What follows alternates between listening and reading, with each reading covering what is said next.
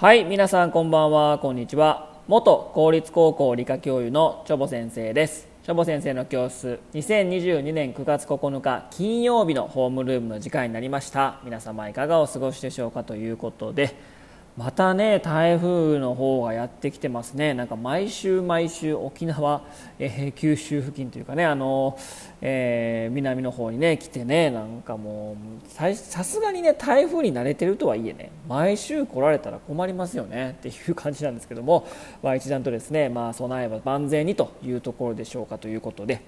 えー、今日のねお話はですねダイオウグソクムシが食べなくても生きていけるのはなぜなのかというのをですねお話したいと思います。皆さんダイオウグソクムシというのを知ってますかね？これなんかねえっとなんか変な生き物とかね。だから奇妙な生き物みたいなのがねちょっとブームになりましたよね、まあ、その時のまあ代表格としてダイオウグソクムシと呼ばれるものがですね、えまあ、水族館とかですねあとはなんかこういう NHK の、ね、番組とかでね取り上げられてたと思うんですけども、まあ、ダイオウグソクムシね、まあ、虫ってついてるからですね、まあ、節足動物なんですけども、まあ、ダンゴムシとかと、まあ、同じ仲間で、まあ、海底を張って、えーまあ、歩いているという感じで、まあ、ダイオウグソクムシってことをパッと裏向けたらねもう本当にもう本当にもうダンゴムシですよ。っていうぐらいねえー、まあ、ナゴムシたちと同じ仲間になるんですけども、まあ、そのダイオウグソクムシねなんかダイオウグソクムシせんべいとかねなんかそのなんかや焼いなんか揚げたら食べてみたら美味しいみたいなね、まあ、まあ節足動物ですからねエビやカニと一緒ですからね、えー、まあ食べられなくもないのかなという感じはしてるんですけどもねこのねダイオウグソクムシがですね、えー、絶食を続けていたっていうことがねしかも何年間も何年間もみたいなね、えー、こういうニュースがあったと思うんですけど皆さんご存知ですかね、えー、絶食に強い。食べなくても生きていけるの？こいつたちみたいなね。ちょっとねあのそういったことが出てきますので、ね、ちょっとね皆さんにご紹介したと思います、えー、2014年ですか？ちょっと前の話になるんですが、えー、三重県の鳥羽水族館で5年1ヶ月。5年ですよ。5年1ヶ月にわたって絶食を続けていたダイオウグソクムシがついに死んでしまったということなんですけどね。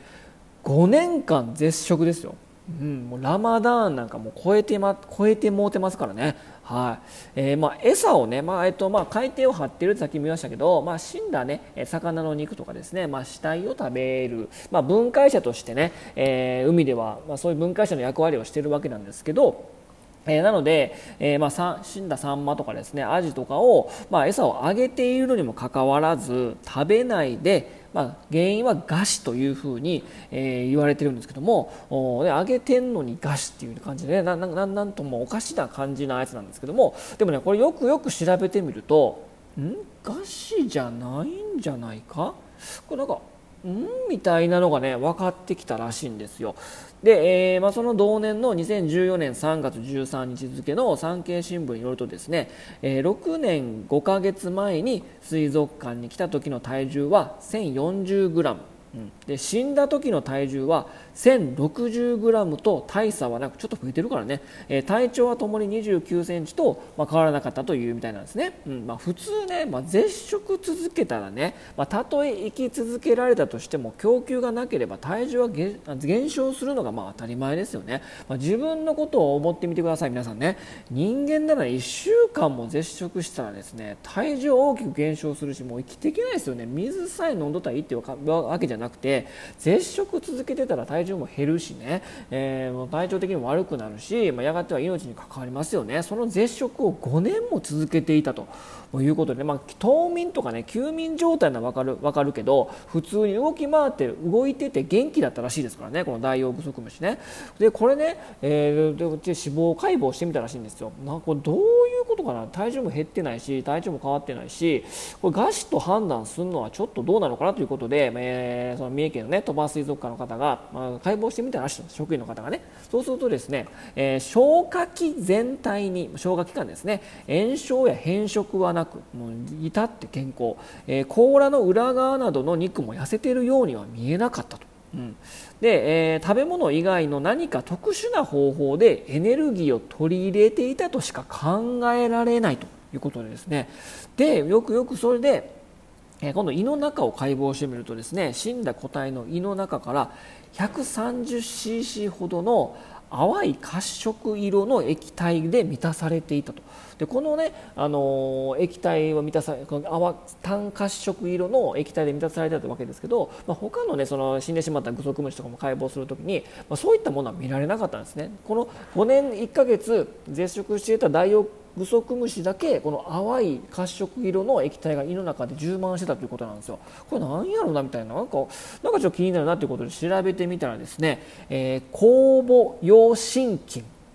と呼ばれるね菌類、まあ、カビとかキノコとか仲間ですね。菌類が検出されたということなんですね。酵母用心菌。はい。まあ、昨日もねカビの話しましたけどね。今日もカビの話ですね、はい。えー、酵母用心菌と呼ばれる菌類が検出されてたんですね、うん、で、えー、まあ、このね心筋、まあ、この金の役割はまだ分かってないんですけども、まあ、ここまで絶食して体重も減ってないということなのでもしかしたら栄養物を合成してダイオウグソクムシに供給していた可能性もあるんじゃないかと。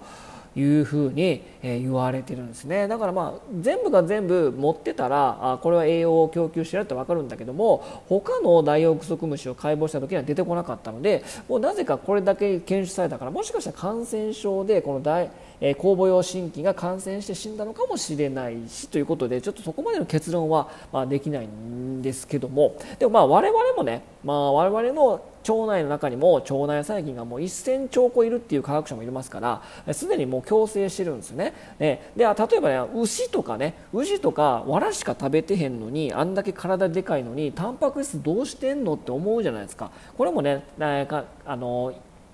ね腸内の中に体内の中にタンパク質を合成してくれる細菌がいるからタンパク質を食べなくてもタンパク質を合成する能力があるんですね。でさらにあの熱水噴出口ね。知ってますかね。海底から火山がもうふわーって出ているですね。非常にあったかい、えー、水が噴き上がっているところもここにもですね、えー、光合成できるやつがいるんですね。いやいや光届かんやんって感じかもしれませんけどもこの熱水噴出口から出る硫化水素っていう毒物をですねそれを分解したエネルギーを使って水と二酸化炭素を使って有機物を合成する生き物もいるんですね。でそれをと一緒に生きているチューブワームっていうですねなんかこうイボムシみたいなやつがそこに住まわせとってこいつらと共生することによって栄養分を供給しているということで結構ね細菌とかこの菌類とかと共生している生き物っていうのはたくさんいるんですね。我々人間も含めてね。でなのでねこの絶食していたダイオウグソクムシもまだ結論には至ってないけどもこの酵母用心菌からですね、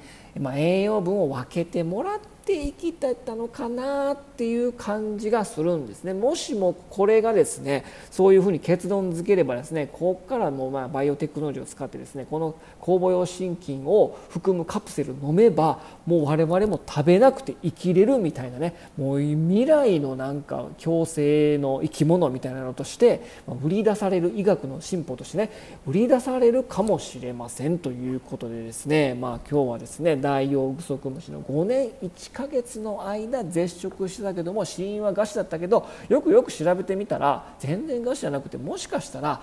細菌が細菌じゃないです。菌類が栄養を補給してたんじゃないということの結論に至ったということなんですけどもね。まあね人間もねそんな便利な菌と共生すれば食べ物がなくても生きていけるという可能性を秘めた大発見でございましたということで今日はこの辺にしたいと思います。それでは皆様さようなら。バイバイ。